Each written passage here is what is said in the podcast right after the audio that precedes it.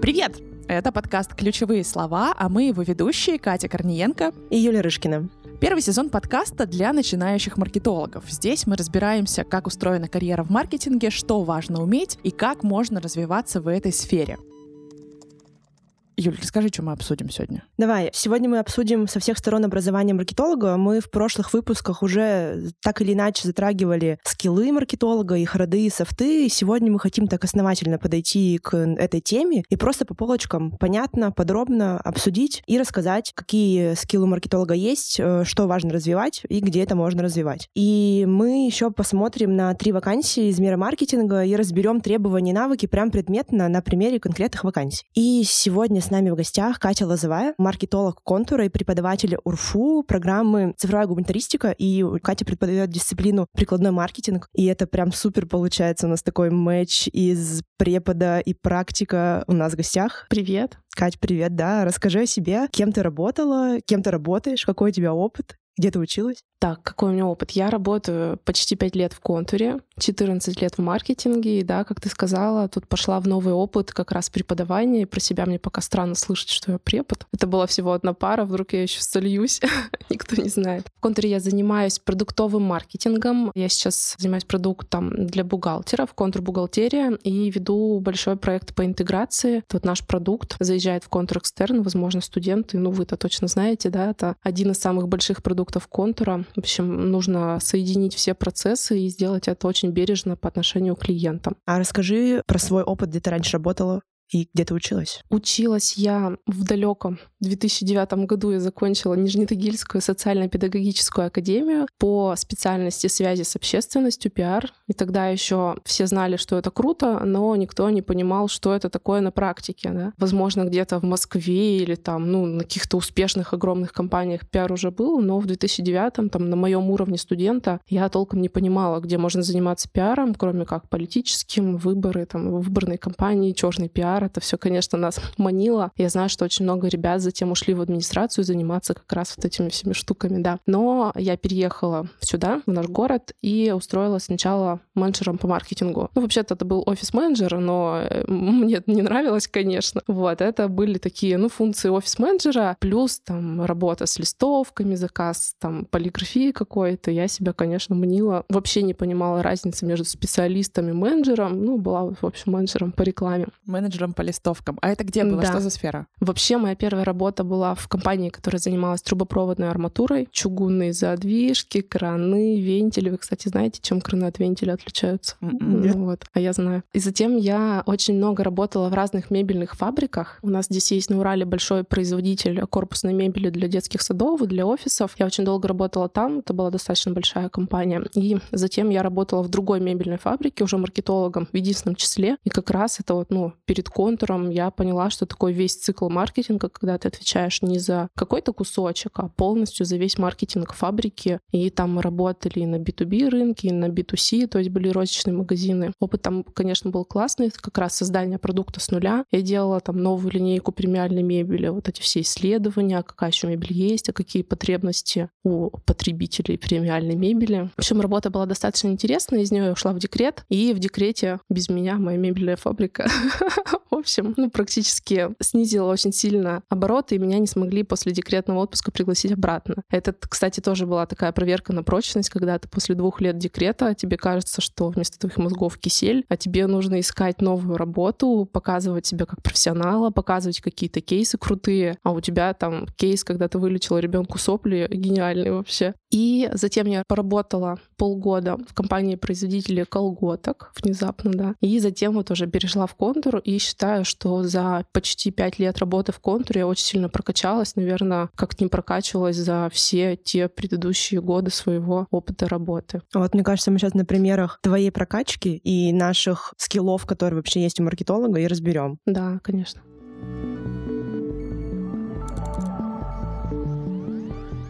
Давайте, наверное, начнем вообще говорить про образование. Вот даже на уровне всем твоем вот этом большом ты училась на специалиста по пиару. Кстати, короткий дисклеймер. Если вы хотите узнать про пиар чуть подробнее и из клепа, послушайте наш предыдущий выпуск, он как раз был об этом. Так вот, если ты училась на пиарщика и потом пошла маркетологом, а.к.а. офис-менеджером, который тебе не нравился, вот какая роль образования у тебя вот здесь изначально была? Какое ты вообще образование от маркетинга получила, когда училась на пиарщика? Как ты считаешь, вот сейчас то образование, оно валидно, актуально, оно тебе помогает в твоей профессии сейчас? Вот смотри, я вообще считаю, что быть успешным в профессии — это, а, иметь базу, какую-то знание, да, вот именно хард какие-то, скиллы, знания и софты. Но, на мой скромный взгляд, софты, они приобретаются со временем. То есть нельзя выйти, это мое мнение, да, нельзя выйти из университета и быть супер там организованным, понимать там зоны риска, видеть зоны роста, ну вот рассуждать, как я сейчас рассуждаю. И поэтому, на мой взгляд, очень важно получить в университете вот именно вот эту базу хард-скиллов и смочь потом ее, во-первых, сохранить, а во-вторых, э, применить на практике. Это, мне кажется, есть немножко немножко в разрыве то, что проходит в университете, потому что ты знания получаешь, но ты их не можешь применить, и они у тебя не превращаются в навык. Еще надо сказать, что я себя никогда не чувствовала такой умной, как вот по окончанию университета, когда у тебя есть огромная база знаний в голове. То есть я была прям уверена в себе. Я не понимала, что меня ждет там на большом рынке, но вот с точки зрения знаний я была мега уверена в себе. Я там перла как танк, да, только я потом поняла, что мне, возможно, не хватает каких-то софт-скиллов, а в 2009 году слова софт-скилл вообще как бы не не было. Вот, и поэтому там, на работе с умными дяденькими и тетеньками я себя, конечно, чувствовала ну, там, не до конца уверенной, потому что я не могла продвигать идеи, я не могла там до конца правильно презентовать там свои мысли, отработать заранее возражения возможные, да, какую-то аргументацию продумать. Образование по части хардов — это всегда важно. Это база, да, это, это база. база. база.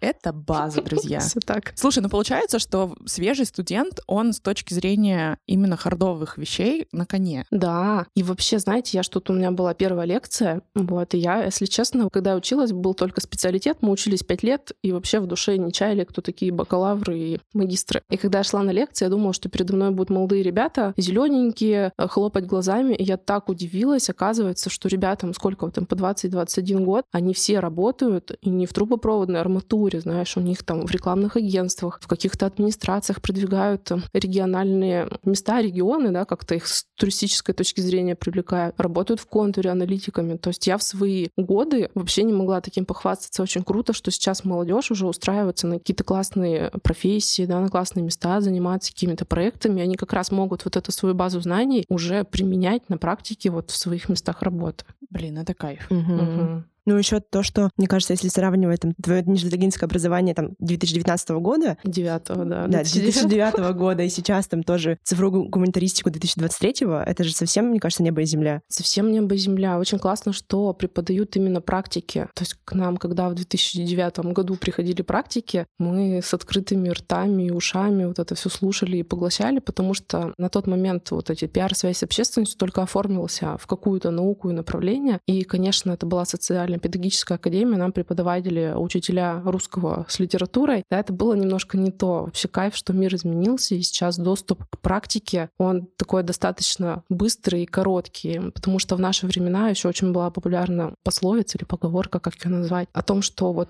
все, что ты услышал в университете, забудь, на работе нас ждет абсолютно другое. классно, что сейчас вот у студентов нашей магистратуры есть возможность понаблюдать, как это делается там в нашей большой компании, да, она же не маленькая, ну, а большая, огромная компания, и посмотреть, как это работает. И они уже будут более подготовлены к реальной жизни и к реальной работе. А давайте, наверное, к реалиям мы перейдем. Я сейчас короткое отступление, прежде чем задать вопрос. Я училась на менеджера, прям просто менеджмент у меня был. И в любой менеджерской профессии, когда ты учишься в универе, есть какой-то курс по маркетингу. Угу. Так вот, на моем курсе по маркетингу нам год к году рассказывали про свод-анализ и другой свод-анализ, и еще с одной стороны свод-анализ. Короче, свод-анализом свод-анализа погонял. Я хочу тут спросить вот прям про прикладные вещи. Вот ты натуральный человек из цеха, ты приходишь на пару. Сейчас веду все к тому, чему учат маркетологов сейчас, реальные практики. Ты приходишь на пару. Вот расскажи, о каких хардах вообще мы говорим на старте, когда начинаем заниматься сейчас?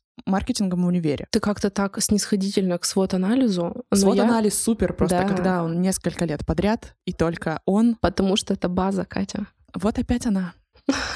И во вторник у нас будет тема маркетинговых исследований. Я про свод-анализ буду тоже рассказывать. Потому что когда ты много раз что-то повторяешь, у тебя это уже откладывается. Я очень часто подхожу даже к новому проекту, у меня в голове возникает вот это фрейм свод-анализа, я все разложила, поняла, значит, так, где мы, какие у нас угрозы, что нам с этим всем делать, сильные и слабые стороны. Точно Короче, у тебя, спустя, у тебя спустя опыт, свод-анализ — это не инструмент, а навык, который ты просто... Ну, как фильтр, получается. Да, ты информацию... просто по-другому не работаешь. Да, да. Прикольно, прикольно. Возможно, поэтому так много мне говорили в универе про свод-анализ, потому что я сейчас тоже, ну, типа, я даже в инструментарий его могу не относить, потому что ты просто думаешь о том, что, типа, в чем я хорош, в чем я не очень хорош, что мне сделать с этим совсем, как смычить э, хорошее и плохое. Блин, прикольно, я не думала. Это же даже к жизни относится, ко всему. Везде свод-анализ применяем и вперед.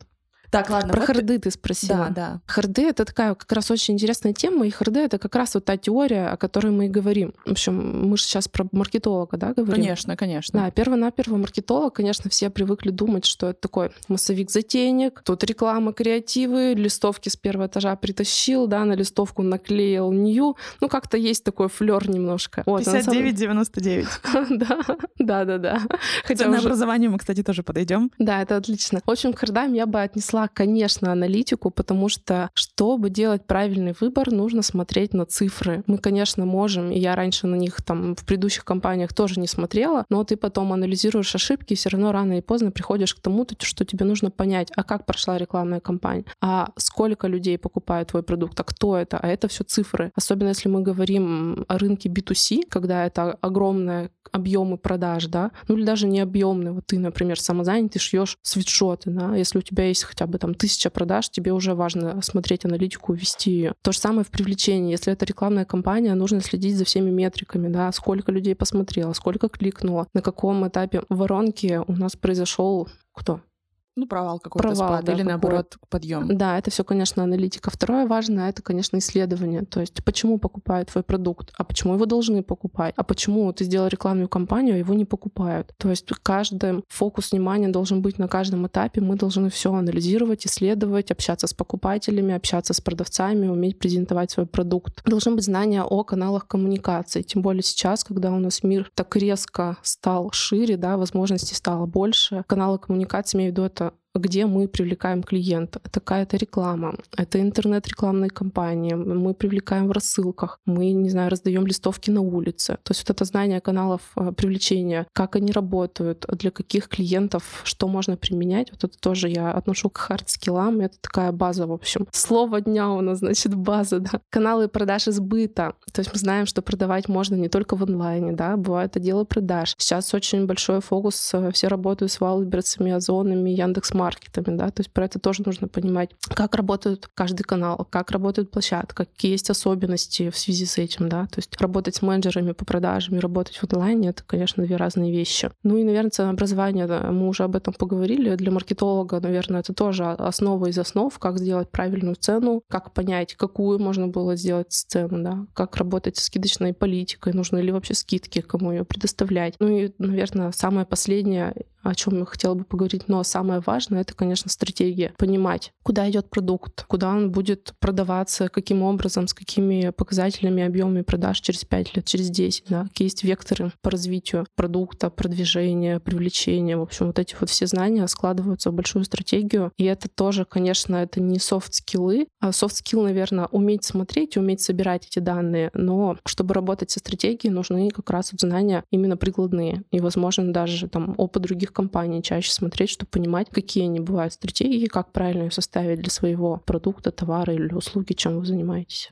Мне кажется, здесь стратегия — это набор всех вышеперечисленных хардов, да, которые так. просто работают на горизонт, типа не сейчас, а послезавтра. Угу. И там все и аналитика, исследования, и кому, и когда, и где мы будем продавать, оно все вот складывается в картинку. Да, ты умница, все правильно сказала. Можно зачетку вам да, положу да, на стол. Да. Екатерина Несите. Батьковна. Да, да. Ну и очень важно стратегию затем превращать в тактику. И, наверное, про стратегию важно понимать, что это не какой-то документ, прибитый гвоздями, да, и что, несмотря на все все, что происходит в мире, вот у нас висит на стене гендиректор стратегии, мы туда идем. Важно понимать, что это живой организм, он тоже меняется, в него вносятся коррективы. Это я почему говорю? Потому что у меня муж работал в администрации, а это такая очень формальная структура. Я не помню, где, врать не буду, но где-то была разработана стратегия. И уже все понимали, что изменилось все, но стратегия же есть и все равно всех, э, ну, вот в эти вот в рамочки, в коридорчики формировали и говорили, мы у нас стратегия, ничего не знаю. Да. Это им софтов там не хватало, гибкости, да, да. адаптивности, вот этого всего. Но пока давайте это опустим, давайте про харды еще чуть-чуть порассуждаем. Слушай, ну вот это мы все перечислили как бы сферы хард-скиллов. Давай, не знаю, раз аналитика — это база для всех всего остального, ничего невозможно без понимания, а что тебе вообще нужно. Давай вот тут про аналитику поговорим. Какие тут есть, ну вот прям, вот что нужно уметь делать головой, рукой руками, чтобы сказать, что блок аналитики у меня типа в зачетке на 5.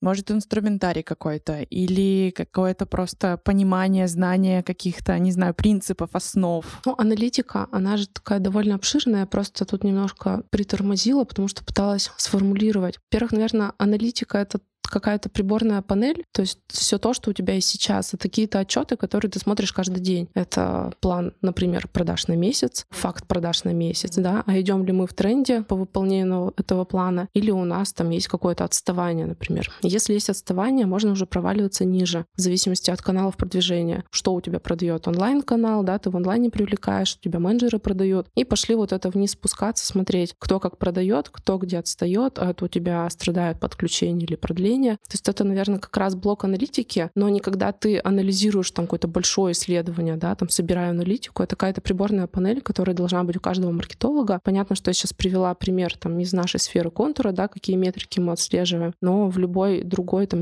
у интернет-маркетолога другая приборная панель, он смотрит, а столько ли приходит заявок по каналам привлечения, а сколько из Яндекс Директа, а Google нас почил, да, сколько там э, SEO трафика приходит, ну и вот это вот все, то есть вот это такая первая наверное, то, зачем мы следим каждый день. Вот если говорить об аналитике, это, наверное, про какие-то исследования еще. То есть если мы, например, под задачу, да, все же от цели идет, если мы хотим понять, например, почему клиенты к нам приходят, но затем уходят, да, был у нас процент продления, не знаю, 85, а стал 60. А вот это же очень большой, да. Во-первых, можно посчитать в деньгах, 15% это сколько в рублях миллионов или тысяч, и точно так же спускаться уже и смотреть. Если мы понимаем, что клиенты отваливаются из-за функциональности, мы уже можем там им позвонить, спросить, собрать какие-то данные, там, количественно или качественно. Ну, вот это тоже, наверное, все укладывается в аналитику, да, то есть понять на цифрах, почему что-то идет не так, на каком этапе идет не так, и что мы можем с этим сделать, и сколько нам это стоит, главное, вот эти потери. Мне кажется, тут еще хочу дополнить теми инструментами, которые актуальны для маркетологов разных вот направлений, про которые мы говорили там ранее, и оно идет до вот этих всех метрик, на которые мы смотрим. Это условно уметь написать ТЗ, аналитику, чтобы он выгрузил эти данные огромные, да, и, уже вот этот отчет получить. И какие-то минимальные, не знаю, навыки Excel, которые ты смотришь на эти данные, и там что-то можешь посчитать, что-то можешь там сводную таблицу сделать быстренько на руках, ну, ну вот здесь у себя, чтобы не привлекать каких-то еще людей, коллег своих. Да, ты права. Я еще, наверное, дополню как раз вот о том, что ты сама или там ты сам тоже должен уметь это анализировать. Например, у нас в контуре есть несколько источников, да. Ты можешь получить данные через аналитиков. Тебе могут предоставить данные отдел маркетинговых исследований. У нас еще есть разные системы измерения, там разные кубы, да, вот эти вот, из которых можно данные собирать. И когда у тебя данные вот из многих источников, а тебе же нужно принять, например, подумать и решить что-то одно, да, не из разных источников, что, например, здесь вот так написано, а здесь вот так так. То есть нужно понимать, там, каким данным доверять, какие данные верные, какие нет, как-то это проанализировать и уже в единое... Ну, свой единый дашборд небольшой здесь да, создавать. Да, да, из этого всего.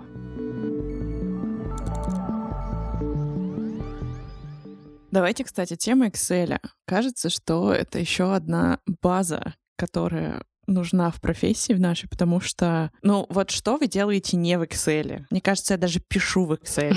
Ну да. Да, какие-то даже сценарии можно делать для праздников, про которые мы говорили, что тоже маркетинговая тема немножко. Ну да, он повсюду же, он разный. Вот давай, если прям серьезно, мне кажется, что, вот скажи, если я не права, ключевой инструментарий, вот прям ручной, где хочешь что-то быстро скрутить, посмотреть, это всегда Excel, потому что, ну это у нас есть возможность сделать там какие-то дашборды, ставить задачу аналитикам, чтобы там все какими-то плавающими картиночками раскрывалось, вертелось, обновлялось, ну, в общем, чтобы было все красиво, но под капотом там всегда огромные массивы данных, таблички. И самый простой, прям доступный для всех инструмент каждый божий день — это Excel. Да, все так. В которых и формулы там считаются, и отчеты формируются, и, и что угодно еще. Ну, кстати, тут хочется сказать, что вот я только в контуре, наверное, первый раз столкнулась с таким объемом данных и с таким огромным количеством информации там, о клиентах, об каких-то исследованиях. Вот на всех предыдущих местах работы, безусловно, это был Excel, но такого количества данных не было. То есть вот я не помню за свои 10 лет опыта до контура, чтобы как-то я супер круто делала сквозные аналитики и как-то следила. То есть мы следили, наверное, за показателями продаж, следили следили за онлайном, следили, как продают менеджеры, планы продаж. В общем, но таких глубоких данных, конечно, я до этого никогда не встречала. Ну, тут же тоже от задачи, наверное, зависит. Безусловно. У вас, может быть, и задачи такой не было раньше на предыдущих да, местах да, работы. Да. Краников достаточно было знать, сколько штук. И все, да. А кому это уже последний вопрос? Что, наверное, давайте к софтам, к самой такой скользкой всегда теме, потому что софты сильно сложнее оценивать, наверное, и даже себя по ним прогонять. Мы уже поговорили с тобой вот даже про сквозную аналитику, что здесь важно понимать причинно-следственные связи. Это тоже, наверное, одна из частей софт-скиллов. Вот расскажи, какие вообще нужны софт-скиллы, прям какие в себя качать надо для того, чтобы работать э, в маркетинге, и какие вот лично ты бы выделила как такие must короче, самые нужные, которыми ты прям вот э, гордишься, что они у тебя есть, или наоборот, там, считаешь, что тебе что-нибудь надо покачать, потому что считаешь это важным? Я вообще считаю, что тема софт-скиллов, она даже более важная, чем хард-скиллы. Хард-скиллы — это важно, но если ты обладаешь какими-то суперскими навыками обучаться, получать нужную информацию, вовремя что-то улавливать, делать анализ, делать выводы, то ты сможешь быть успешным в любой сфере, не только в маркетинге. То есть если человека с прокачанными софт-скиллами завтра из маркетинга маркетинга, я не знаю, перекинуть в HR, то ну сколько ему понадобится? Ну полгода, ну год, чтобы стать там суперпрофессиональным HR-щиком. Ну это мое мнение. Наверное, самое главное именно в работе маркетолога — это системное мышление. Когда мы говорим системное мышление, это кажется, что вот я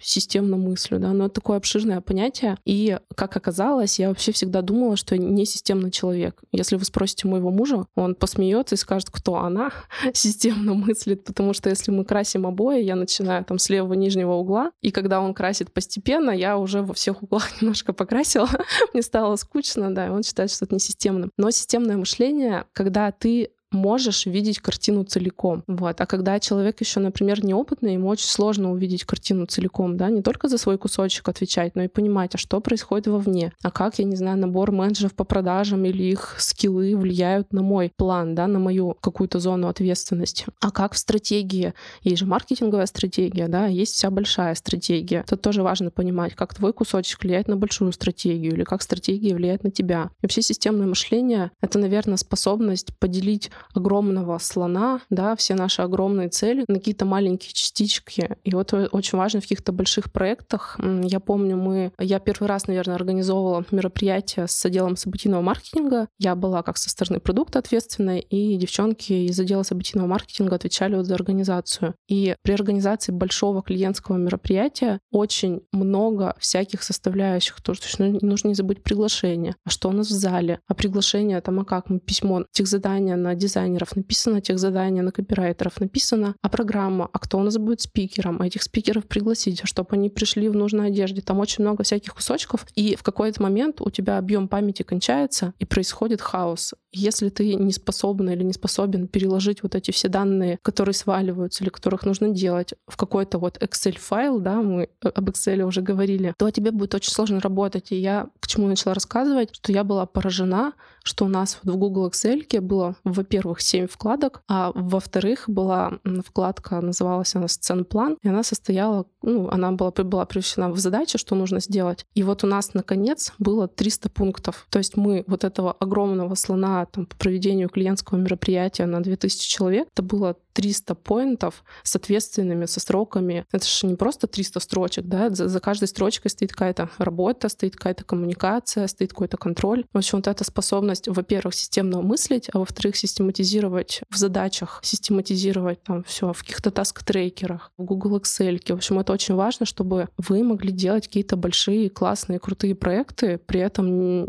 не перегружая свою память. Ну, без этого не получится, конечно, но тем не менее, чтобы у тебя всегда был какой-то план, которого нужно придерживаться. Мне кажется, это очень классный пример с мероприятием и вообще прям отлично иллюстрирует системное мышление, которое нужно. Ну вот ты смотри, сказала системное мышление и перечислила, что в конце у вас появился план с многими пунктами, да, которые нужно сделать. Ну смотри, вот в этом примере же еще какие-то другие есть скиллы, Конечно. которые развиваются именно софты. А здесь еще я бы поговорила про ответственность когда, например, твой проект у тебя, тебе важно понимать, что за него ответственна ты. Да, у тебя есть коллега там из событийного маркетинга или у тебя в команде ты привлекла интернет-маркетолога. Понятно, что каждый из этих людей ответственен за какую-то часть, но за проект отвечаешь ты. И поэтому очень важно вот эту вот контроль и организацию, ответственность, да, мы с нее начали, понимать, что никто, кроме тебя, не будет ответственен, да, что потом, если что-то пойдет не так, придут к тебе. И ты же не, не можешь сказать, мы уже профессионалы, да, да, это интернет-маркетолог, он там все плохо посчитал. То есть очень важно как раз понимать вот эту вот ответственность, понимать, что где-то у нас сроки сорвались, или где-то мы, например, спланировали, что придет 2000 человек, а пришло 1000, да, вовремя подмечать, на каких этапах что у нас подпадает, приходить к этим людям и говорить, дорогой интернет-маркетолог, ты видишь, у нас приглашения идут не так, как мы планировали, давай что-то делать. То есть не ждать, когда он к тебе придет, а приходить самой. Например, мы в продуктах в контуре работаем в команде, да, то есть я продуктовый маркетолог, интернет-маркетолог, координатор продаж и с нами, конечно, менеджер продукта. По задаче у нас тоже делится. Есть какие-то чисто интернет-маркетинговые штуки, да, есть там продуктовые штуки. И очень важно понимать, что ответственность за проект, конечно, несут все, но вот эта личная ответственность, она должна быть в любом случае. Тут смотри, ты говоришь про все равно как бы про личную ответственность и вклад в проект, но и про разделенную ответственность. Я сейчас хочу с ответственности переключиться на работу в команде. Ну, то есть, возможно, тебе коллеги в команду достались, потому что вы работаете в этой команде там давно. А бывают какие-то составные истории, когда ты, например, собираешь команду вновь под проект, под какое-то мероприятие, раз уж мы начали с этого, с этого примера. Вот какое-то построение отношений, влияние на команду, продажа своих каких-то мыслей, передача ответственности. Опять же, не все же готовы забрать ответственность, которую ты мне предложишь, принесешь. Вот про этот скилл что ты можешь сказать? Вообще важен он? Нужен? Конечно. Надо это делать? Просто мне, видимо, сложно выделить ответственность, там, отношения, влияние. Давайте тогда продолжим. На примере мероприятия мы в 2019 году первый раз делали онлайн-марафон по торгам и продавали платные билеты. То есть до этого в контуре никто менеджерами не продавал платные билеты. Я почему уточняю, что это было для контура какой-то новый формат, которого раньше не было. И здесь, наверное, можно прокачать э, все софт-скиллы, там, организация, контроль, работа в команде, потому что, ну, это какая-то смесь, в общем, из всего, чтобы получился какой-то классный проект. Что касается там организации ответственности, я была со стороны продукта ответственной, так скажем, вдохновителем идейным, и у нас получилось как раз собрать команду, то есть э, не было такого, что вот вы будете заниматься организацией марафона, то есть нужно было собрать команду. Для всех ребят, которые там до этого в этом не участвовали, это были не их прямая обязанность, да, то есть мне пришлось вот навыками переговоров, уговоров, там, шантажа собирать ребят в команду, и у нас получилась такая команда мечты, где каждый отвечал за какой-то кусочек, да. Интернет-маркетолог отвечал за кайфовое привлечение, дизайнер с копирайтером отвечали за оформление какое-то необычное, да, за какую-то креативную концепцию. Эксперты с копирайтерами, опять же, отвечали за контент, какой он будет. И в том проекте получилось классно, что, во-первых, команда подобралась заинтересованная. А почему команда получилась заинтересованная? Потому что организатору получилось продать им эту идею, да, чтобы глаза у всех начали гореть, и чтобы все выдавали, выдвигали все свои самые лучшие идеи. В общем, это был первый такой кусочек ответственности, там, построения отношений. И второе, это, конечно, нужно было попилить огромного слона опять на кусочки, да, и вот это все контролировать. То есть мы понимаем, что у ребят были какие-то другие, другая работа, да, свой основной продукт, основные обязанности, и важно было вовремя их обратно возвращать и говорить, что понятно, я знаю, что ты занят, я знаю, что у тебя там важное, но у нас здесь сроки, у нас здесь тоже клиенты ждут, мы же с вами там договаривались, у нас был план, и, конечно, все контролировать, технические задания всем вовремя отдавать, э, знакомить экспертов там с их э, контентом, чтобы они вовремя делали записи, записывали это все, обрабатывалось. Ну, в какой-то, в общем, это облекалось в единый продукт. В общем, у тебя тут еще и психоэмоциональная поддержка, и мотивация на успех, ну, и вообще всё, да. публичные выступления со сцены, ну, условно, со сцены, когда тебе надо продать, рассказать. Блин, ну вообще.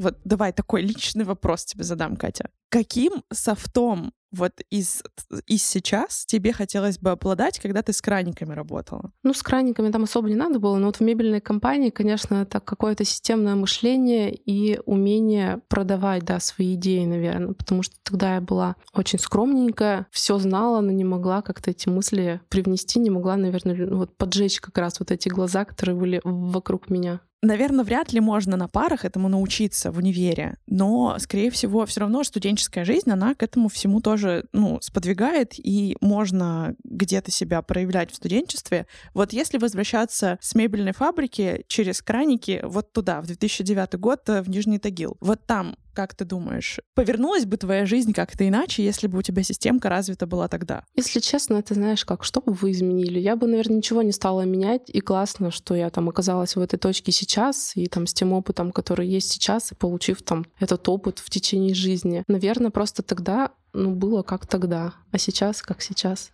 Ну, то есть, наверное, системка и вообще вот это, ты как в начале самом сказала, когда мы начали говорить про софтовую часть, что это все нарабатывается опытом. Да, да, да. Когда ты в эти ситуации попадаешь, проживаешь их и как-то себе это в навык складываешь. У меня озарение. Знаешь, я, наверное, что хотела сказать? Вот это все у тебя классно получается, когда ты занимаешься тем, чем ты хочешь заниматься. То есть, если у тебя у самой горят глаза от того, что ты делаешь, да, это не какая-то задача, которая там ежедневная, рутинная, ну хотя кто-то и от этого получает кайф, а вот именно какой-то кайфовый проект, то ты, во-первых, сама им горишь, во-вторых, у тебя очень круто любому получится продать эту идею, ну то есть все равно люди откликаются. Люди откликаются, если ты веришь в идею. Они хотят тоже в нее верить, они потом сами в нее верят. Их внутренние какие-то идеи, да, тоже помогают быть этому продукту не просто хорошим, а просто классным. Ну, то есть люди на людей идут. Да. Это тоже хорошая мысль. Учиться работать с людьми надо. Нет, надо с собой работать и заниматься тем, на что у тебя горят глаза.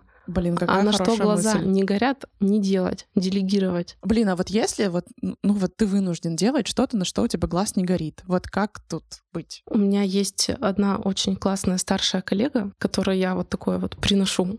Вот. И, конечно, все же в зависимости от позиции, то есть если ты не можешь себе позволить там что-то делегировать или отдать, да, ну хотя бы нужно об этом думать. Просто в какой-то момент в твоей жизни может стать, не знаю, 80% времени то, что ты не хочешь делать, и тогда, ну, кажется, тебе нужно менять какой-то профиль, да, этим не заниматься. Если там, я не знаю, этого 20%, ну, искать какие-то способы. Вот, например, я сейчас перешла в другое направление и стала гораздо больше аналитики. Раньше у меня этой аналитики было меньше, я ее никогда не любила, вот эти все ВПР формулы. То есть для меня это было настолько все, мне не хотелось этим заниматься, я это делегировала. Я просила аналитиков, говорила, девочки, ну, я гуманитарий, я закончила филфак, пожалуйста, сделайте мне табличку. И то есть, ну, вот у меня всегда получалось. Со мной были всегда какие-то товарищи, там, подруги, коллеги, которые умели это делать. Я их просто просила. Ну, то есть, получается, я на своем месте могла делегировать, да, каким-то хитрым пусть способом, ну или не хитрым, да, не через руководителя жаловаться, да, каким-то вот таким способом я могла это делегировать. И то есть, мне кажется, что в любом месте можно вот это вот все делегировать. Ну или хотя бы для себя понимать, что ты, я, типа, я сейчас делаю вот здесь, но я понимаю, что мне это не нравится. И, допустим, на следующем месте понимаю, что я от этого там откажусь, или на старте я проговорю, или там, возможно, какой-то будет синхрон с руководителем, я это скажу. Может, не сейчас мы примем решение, что там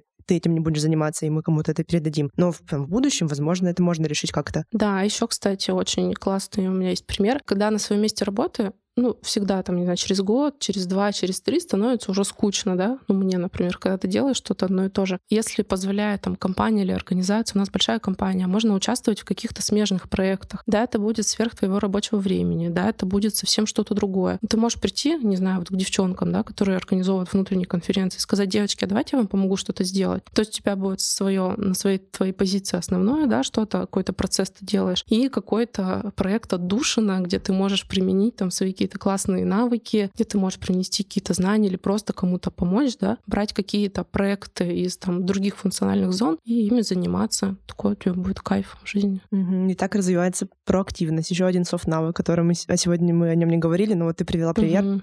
который это как раз ну, иллюстрирует. Да.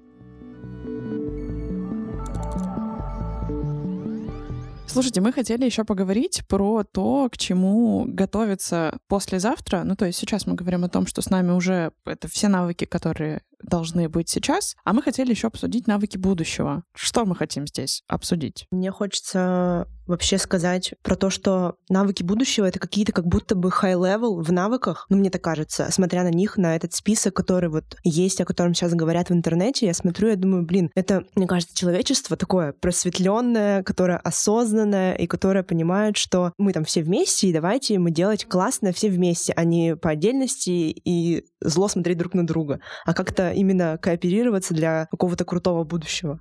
Ну, мне кажется, если говорить о навыках будущего, и оно, наверное, уже здесь, то сейчас я в работе подмечаю, что действительно стало очень много коммуникаций. Например, даже вот там маркетинг, да, он сейчас уже такой разный, там SEO, SMM, есть уже на каждый, не знаю, чих, можно так говорить или нет, отдельный специалист, но это как раз отражает время, что, например, я как маркетолог не могу знать всего, и там информация у нас каждым годом удваивается. И это нормально не знать все, но нормально знать человека или знать, к кому обратиться, к нему прийти, да, чтобы вы вместе создали там что-то классное. И вот это, наверное, такая тоже специфика современного мира. И если ты не научишься коммуницировать с людьми, если ты не научишься видеть там их интересы, да, почему они, я не знаю, что-то делают, интернет-маркетолог, от чего он кайфует, и видеть вот на каждом месте человека, у которого там горят глаза на свой какой-то продукт, то очень сложно будет как-то договариваться и что-то делать. А еще я обратила внимание, что раньше, например, когда училась я, вот термин конкуренция, это был такой немножко с негативом конкуренты там, а что они делают? Давайте посмотрим, сходим к ним в магазин, да? Не знаю, посмотрим, что они делают. Сейчас отношение к конкурентам немного другое, и сейчас даже складываются уже профессиональные сообщества, да, где вот эти все конкуренты делятся каким-то опытом. Понятно, что это, наверное, не на сто процентов там все белые пушистые, но тенденция к этому точно есть. И в команде, мне кажется, нужно работать точно так же. То все понимать, что все классные, все окей, а все пришли там поработать, никто не желает тебе зла. Если там случается даже какой-то кейс, что ну, человек, он просто, наверное, так живет, да, у него просто другая картина мира. Если вот говорить про навыки будущего, для меня, наверное, открытием последних лет, ну, вернее, я, конечно, думала раньше об этом, стало, что действительно все же живут в своей картине мира. У всех какая-то своя правда, у всех своя жизнь, там, у всех определенный уровень образования, там, бабушки, дедушки, как-то, да, папы, мамы, которые на них повлияли. И вот он пришел человек, вот он такой, а ты другой. Вот. И раньше, например, все какие-то люди вокруг меня были примерно одинаковые. Сейчас, работая в контуре, я иногда вот смотрю на человека, а он совсем другой. Я вообще его не понимаю, да, но это не значит же, что я плохая или человек плохой. Просто мы разные. И наоборот, кайф находить какие-то точки контакта, понимать, где мы можем вместе там сработаться и как вот эти вот шестеренки соприкоснуться, да, и вот от этого соприкосновения может родиться какой-то крутой проект.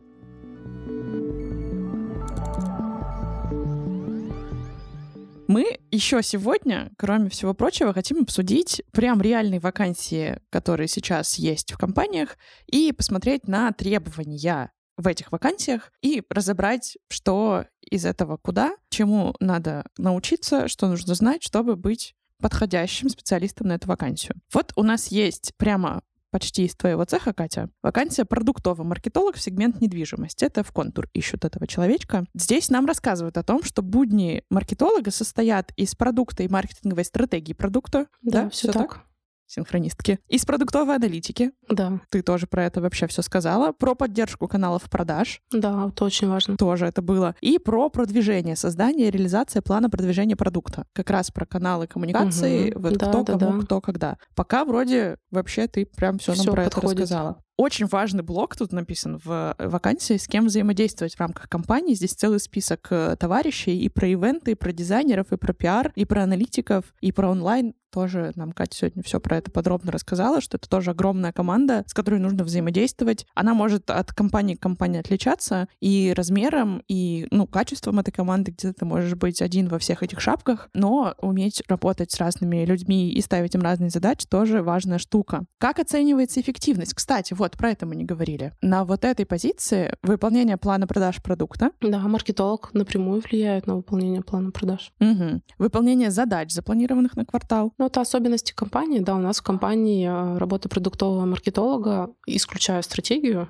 вернее, в общем, планируется на квартал. То есть на квартал мы берем какие-то важные задачи, но не из головы берем, да, из стратегии, из тактик, а, чем мы будем сфокусированно заниматься этот квартал, оцифровываем это, сколько там в деньгах или, не знаю, в лояльности покупателей нам это принесет, ну и в конце отчитываемся по ним, да планируем новые. И вот тут есть третий интересный показатель, как оценивается эффективность продуктового маркетолога на позиции, это стоимость привлечения клиента. То есть вся вот эта совокупность онлайна, мероприятий и вот этого всего остального, она вся как-то складывается. И... Вот эта метрика по привлечению клиента, она довольно-таки простая. Я сегодня как раз с утра отчитывалась по задачам. То есть есть планируемая метрика и фактическая. Планируемая метрика — это сколько мы планировали в квартал потратить на привлечение. Например, это там 2,1 миллиона рублей. И плановый показатель — это сколько количество клиентов мы планировали привлечь. То есть мы здесь не считаем продление, а только подключение.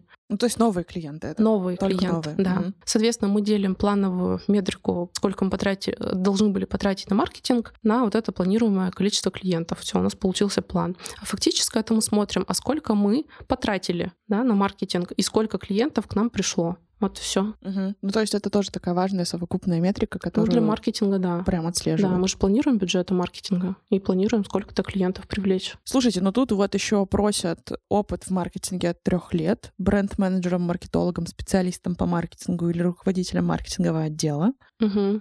Мне кажется, это очень важно, потому что продукт здесь, я так понимаю, уже существующий. И вот этот опыт именно там в бренд-менеджменте, да, или в продуктовом маркетинге, он отражает как раз вот не узкую специфику, да, то есть если мы говорим про интернет-маркетолога, ему будет сложно работать на профессии вот уже продуктового маркетинга, потому что более обширный вот этот вот спектр, э, то, чем нужно заниматься. Здесь еще указаны другие просьбы по опыту, но тут вот, смотрите, интересно, тут есть блок про софты, которые важны. Аналитические способности, видимо, в целом твоя способность видеть смысл за цифрами, инициативность, ориентация на результат и умение работать в ситуации многозадачности отточенные навыки коммуникации. Мне вот здесь интересно интереснее всего ориентация на результат. Вот, Катя, как в твоей работе это вообще сосуществует? Что это такое? Ну, то есть я, например, себе ставлю задачу купить молоко. Ориентация на результат — это будет, что я мотивированно встану со стула, одену валенки и потопаю за молоком? Ну подожди, ты же сейчас говоришь, цели купить молоко. Так. А цели мы как ставим по смарту, да? А. Это да, база. Ага. Да, база, база. Пить молоко там сегодня, там за какую денежку, да, сколько тебе времени нужно потратить на дорогу. Вообще про вот эту вот метрику, нацеленность на результат, ну никому же не хочется просто работать ради работы. Хотя я знаю таких людей. Вот мне, например, очень важно получать какой-то фидбэк от того, что ты сделала, да. Тут мы организовали мероприятие, можно же его по-разному организовать. Можно организовать, пришло два человека, да, а ты потратила 2 миллиона рублей. Организовала? Организовала. Да, да, да. Ты кайф получила, ну кто-то бы получил, там, а я нет от процесса, да, от результата получаешь кайф. Здесь, наверное, есть же люди, которые процессные, они очень кайфово работают, бухгалтерами, специалистами, я не знаю, по сопровождению, да, чего-то. Вот. А есть люди, которые вот нацелены на результат, им вот только и подавай вот эти вот горки, да, еще больше. Ему хочется сделать с лучшим качеством, не просто сделать мероприятие, а сделать так, чтобы 90% клиентов ахали и записывались, не знаю, в очередь на наши продукты. Кайф же. Ну, вот, тебе кайф. Да, да. да. Мне кажется, что все равно людей, кто любит процесс, их все равно много. Но при этом тебе же все равно важно, наверное, в процессе не плеваться в разные стороны от того, как тебе противно, например, но все равно как-то. Нет, это понятно. Но это же тоже, да, получать удовольствие в, в процессе подготовки, да, со всеми болтать. Угу. Ну, то есть здесь про ориентацию на результат это имеется в виду, что тебе не хочется просто делать, а тебе хочется с делать. Да, хочется с делать, итог. и во-вторых, все-таки маркетинг э, очень сложно здесь делить маркетинг и продажи. Маркетинг прямо напрямую нацелен на экономический эффект. То есть, если ты что-то сделал, организовал огромное мероприятие, вся уработалась, там, я не знаю, у тебя дергается глаз, но клиенты потом не покупают твои продукты, да, или ты создал не то впечатление, которое нужно было, и это не пошло на пользу продукту, ты не заработал денег, показатели лояльности не улучшились, то это тоже так себе получилось. Ну да, и ты на результат, который хочет да, компания в том да. числе. Ты же важно работать не просто так. А еще знаете, о чем хочется поговорить? Не знаю, куда вот вставить. Маркетолог и вообще любой человек не может все знать. И не нужно стесняться, в общем, обращаться за помощью потому что я вижу очень много примеров коллег, которые не знают, как сделать, сидят, мучаются, думают, какие они ужасные люди и профессионалы, в себе вот это вот копят, да, ничего не меняется. Мне кажется, что не надо бояться, это нормально, да, что ты не можешь всего знать, прямо ходить, ко всеми обращаться. Главное вот уметь коммуницировать и знать, кто знает, не бояться к нему прийти и сказать, вот я Катя, я 14 лет в маркетинге, но, пожалуйста, объясни мне, как ты вот это сделал. Да, человек тебе объясняет, ты, может, не понял с первого раза, я то тоже редко с первого раза понимаю. Я говорю, я не поняла, давай, пожалуйста, еще раз. И вот этот навык доставать нужную информацию, не бояться к ней сходить. Там, я не знаю, когда только пришла, я даже могла позвонить вообще кому-нибудь ропу, не знаю, в Санкт-Петербург, который еще знать не знал, кто, и сказать, вот у тебя был классный опыт продаж там такого-то продукта, скажи, пожалуйста, что с вами делали, да? Как вам это рассказывали, чем вы пользовались, какая была методология. Тут, мне кажется, как раз к софт-скиллам выйти немножко из зоны комфорта, да, не бояться показаться глупым, недалеким, но зато ты получишь эту информацию, пропустишь через себя и уже будешь сильнее и умнее, чем был вчера. Не стыдно не знать, стыдно не хотеть узнать. Да, все так. Ну вот посмотри, мы сейчас разобрали скиллы, харды и софты, мы уже поняли, что это все равно нарабатывается в процессе там, какого-то опыта, но где этот опыт получить и где получить сначала знания, а потом получить навыки? Это, кстати, очень важный момент, и хотелось бы на нем тоже остановить внимание. Как раз в 2011 году я работала на мебельной фабрике, и как раз там шли дела не очень хорошо, и к нам в компанию пришел консультант из Москвы приехал. Вот с тех пор, конечно, я к приезжим консультантам отношусь не очень, но что было классно, у нас появился корпоративный университет. У нас была небольшая компания. В том, значит, был смысл в том, что компания запланировала 12 обучений в год. Каждый месяц на разные темы. Там было и проектное управление, и маркетинг, и работа с коммуникациями, и там что-то связанное вот э, с автоматизацией. И мы один раз в месяц где-то на базе отдыха выезжали, и всей компанией нас вот этому обучали, да. Барины. Да, но мы платили половину, конечно. А, а не да. барины. Ну, в процессе было достаточно сложно, потому что тебе каждый месяц, там, на два дня в субботу, воскресенье нужно было уехать. Но я прямо помню, что, во-первых, мы там были почти всем составом, то есть я была менеджером по маркетингу, там были генеральные директора. Это у нас было такое обучающееся комьюнити, да, мы все были в одной лодке, все делились опытом, там были и продажи, как я сказала, маркетинг. Но в этом, значит, что было круто? Первое, что это было разнообразное обучение. Второе, что это был единый контекст с коллегами. И третий, по итогам мы брали какой-то проект, и его реализовывали. И вот мне достался проект, я там была еще молоденькая совсем, мне нужно было создать в 1С какой-то новый модуль, который бы считал, а из чего делается стол. Ну, в общем, какая-то автоматизация. Я про это, ну, я и сейчас как бы э, не до конца вот это все понимаю. Тогда мне было вообще сложно. Но в тот момент у меня отлично, во-первых, прокачался вот этот навык, что мне не стыдно не знать, потому что это вообще не относилось к маркетингу. Прокачался навык вот этого доставания информации, навык системного мышления, да, когда вот это все огромные там 1С, а все вот эти вот фурнитура, заказ, отгрузки, мне нужно было это уложить все в какую-то свою единую систему в голове. А третье, прокачались навыки общения с людьми, потому что я общалась с технологами, заведующими производства, там мне там 20 чем-то лет, я вот так моргаю глазами, говорю, я не поняла, что мне объяснили. То есть вот это прокачалось. И я тогда собеседовала программистов, это вообще был high-level вообще прокачки моего вот этого внутреннего состояния, да, и тогда было очень много классных историй. Я еще тогда понимала, что программистов очень сложно нанимать, потому что я уже ему звонила, говорю, вы где? Он говорит, я подъезжаю на остановке уже на вашей, и он не приходил. Вот сейчас очень много онлайн-курсов, и этому нужно прямо время уделять. А если ты работающий специалист, у тебя там дома еще какие-то обязанности есть, это очень сложно, типа, выделить час и поучиться, не знаю, на скиллбоксе.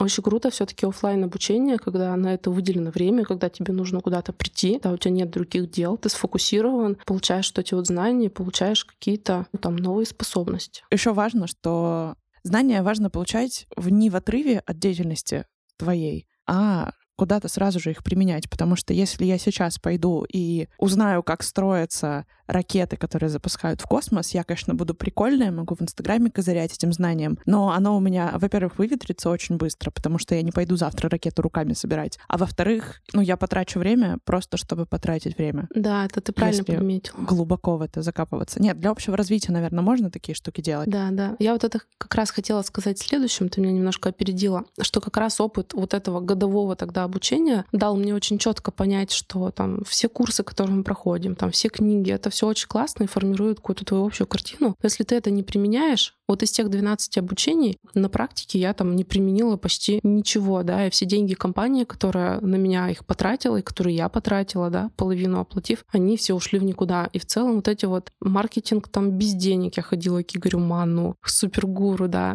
там бренд, э, создание там брендов, стратегии бренда, трендов. То есть ты когда это не применяешь, оно все у тебя куда-то в загашничке уходит. Я так к чему, что самое крутое — это прокачиваться в задачах. Когда ты берешь задачу, как вот было с тем примером с автоматизацией, да, я в той задаче прокачалась так, как не прокачали бы у меня ни одни курсы. Сейчас там в работе также организовывала мероприятия, я просто в общем представляла, что это такое, да, но через три мероприятия я могу рассказывать про это бесконечно, преподавать, я могу сама организовать это мероприятие. То есть именно когда ты в это окунулся, понял, что ты в этом полный, я не знаю, 10% из 100, но тебе так хочется овладеть вот этим навыкам так хочется сделать там круто клиентам или внутренним клиентам, что ты прокачиваешься, ко всем ходишь, все узнаешь, со всеми общаешься, впитываешь как губка, и в конце выходишь уже сильнее, выше и круче, чем ты был, там, не знаю, три месяца назад. Тем, кто организовывал тогда твое мероприятие по обучениям, по вот этим всем, не хватало ROI посчитать и вообще понять, как они эффективность Да, будут оценивать. Все так.